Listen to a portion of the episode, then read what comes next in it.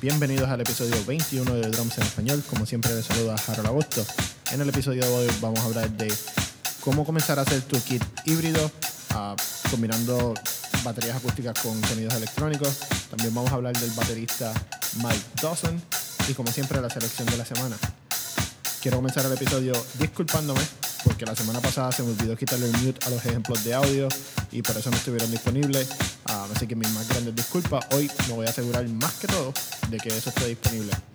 También eh, la próxima semana tienen todos los detalles de lo que va a ser el primer giveaway. Quiero agradecer a mis auspiciadores Sabian, Big First y Mi Audio que van a estar cooperando con el primer giveaway. Y recuerda conseguirnos a través de todas las redes sociales, arroba Twitter, Instagram y Facebook, Drums en Español. Al igual que este podcast está disponible en tu plataforma favorita de podcast como Apple Podcast, Spotify, Stitcher, uh, you name it, la más que te guste. Y si no estamos disponibles, envíanos un mensaje. Así que con esto comenzamos el episodio 21 de Drums en Español.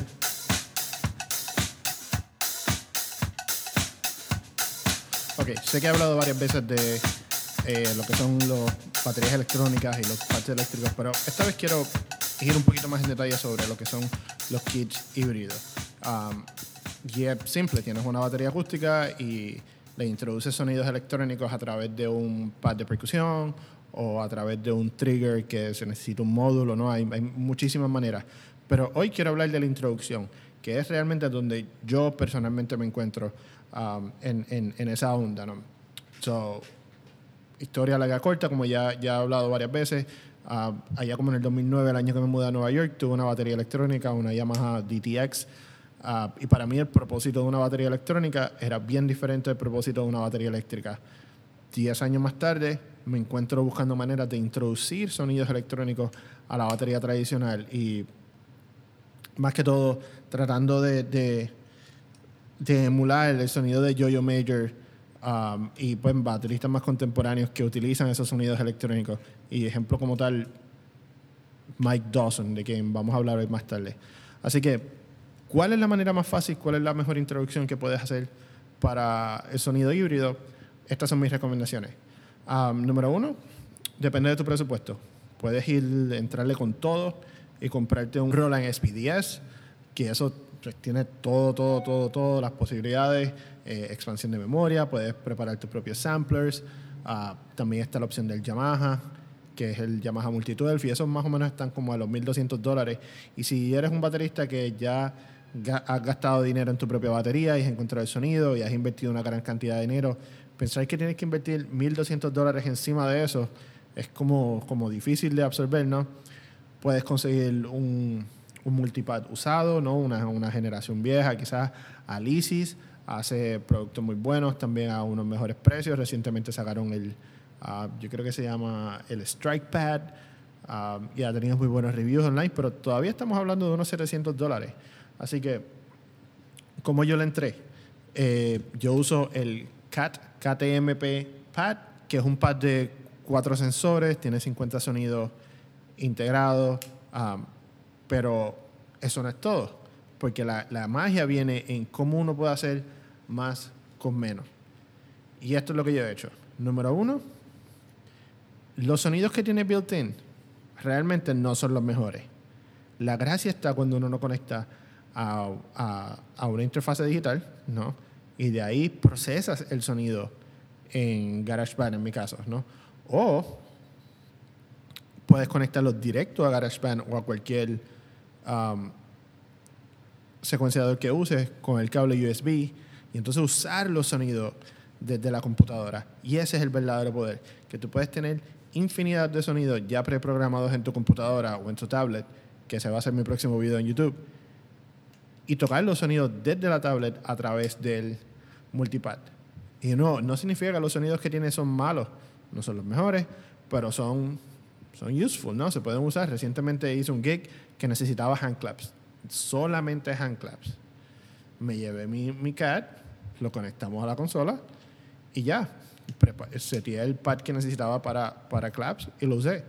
Y de vez, preparé uno con, con un tamborín y otro con un snare 808 que tiene y lo pude usar y el director musical de, del espectáculo estaba muy contento y el show fue perfecto y ese pad me ha aguantado todos los golpes que le he podido dar.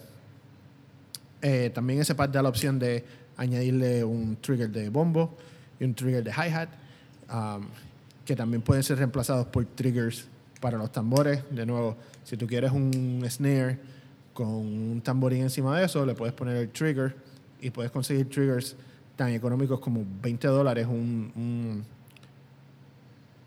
un D-Drum Red Trigger y lo conecta y ya tienes hand clap sobre el snare. So puedes crear layers de sonido. Así que no tengan miedo. Um, hay opciones que son uh, disponibles para cualquier presupuesto. De nuevo, yo utilizo el CAT KTPM1. Cuesta alrededor de unos 80, 90 dólares. Sweetwater, Amazon, el distribuidor que más te guste. Y, y no, no, no, no, lo más importante, no dejes que los sonidos del pad como tal te limiten la creatividad. Esos son los momentos donde tienes que pensar fuera de la caja, um, utiliza otras herramientas. Me gustaría conseguir un, un, looper como de guitarra y empezar a crear loops con eso. No sé, quiero irme a experimentar con, e, con eso y, y, cómo conectar eso a la batería. Estoy teniendo un buen momento y se lo recomiendo a todos que deberían intentarlo.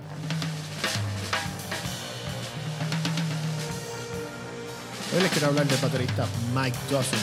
Yo vine a descubrir Mike Dawson a través del podcast Mother Drummer Podcast con Mike and Mike, que es también con Mike Johnston de MikeLessons.com.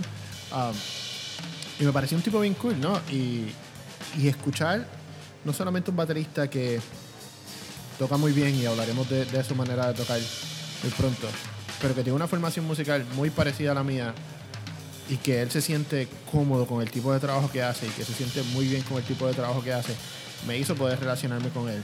Um, actualmente Mike Dawson es el editor en jefe de la revista Model Drummer. Um, se encarga de hacer muchos de los reviews que aparecen en la página de Model Drummer y en su canal de YouTube.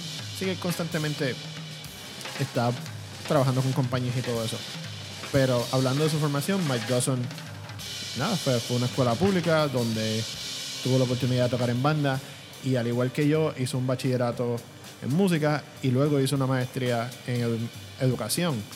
Y Mike pudo utilizar todas esas habilidades, todos esos skills y conocimientos para educar, no solamente, quiero decir, fuera de lo que es la educación tradicional, fuera de un salón de clases o fuera de lo que es una academia de música, y educa a través de la revista, haciendo artículos, entrevistando a bateristas, haciendo reviews de productos y cómo, y cómo encontrar la manera de poder educar al consumidor, cómo poder educar al baterista de qué producto es el, el que le funciona. Pero hablando de su tocar, Mike Dawson realmente fue la inspiración para mí para entrar a la onda del kit híbrido.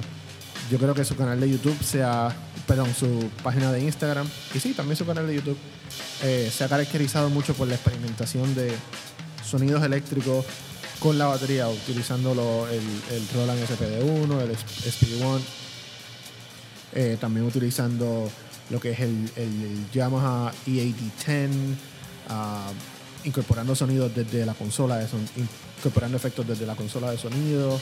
No sé, Mike es un tipo muy experimental, también utiliza otros otros implementos como tamborines y shakers y pone platillos en, sobre los tambores y siempre hay muchas maneras que él está incorporando sonidos a la batería que no son los tradicionales y logra crear atmósferas y, y no sé, like, para mí es bien inspiracional verlo y escucharlo tocar.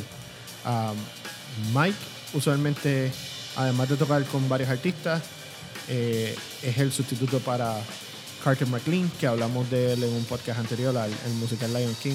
Y yo he escuchado el musical, he visto parte de la música y quiero, déjenme decirle, la música es bien difícil. Y ningún, no cualquier baterista puede tocar esa música de la manera que es necesaria ese nivel. Y el, el nivel de de Mike Dawson tocar es una cosa genial. Así que hemos estado escuchando la música de Mike Dawson y escuchémoslo un momento más.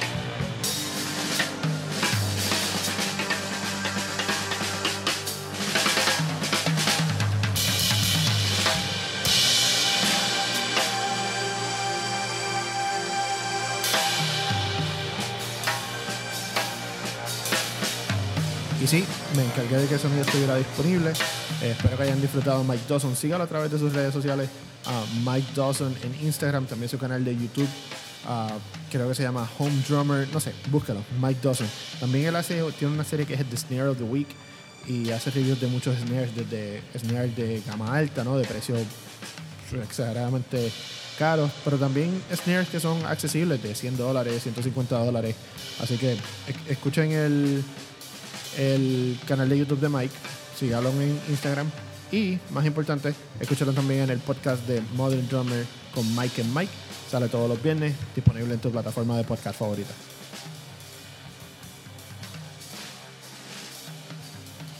Y para concluir, la selección de la semana es el pedal Tama Classic Pedal. Ah, es un pedal de Tama que tiene varios ajustes, pero creo que son los ajustes necesarios. Puedes ajustar la altura sin afectar el ángulo del beater.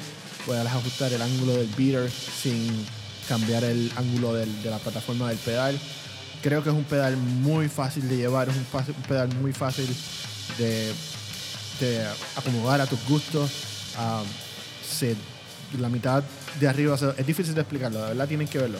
Ah, donde está el spring no queda hacia abajo como todos los pedales, sino como los pedales como de los, och- de los 50 y los 60, que el, peda- el- spring quedaba hacia arriba. Así que tiene una llavecita que puedes bajar el pedal y lo hace muy compacto.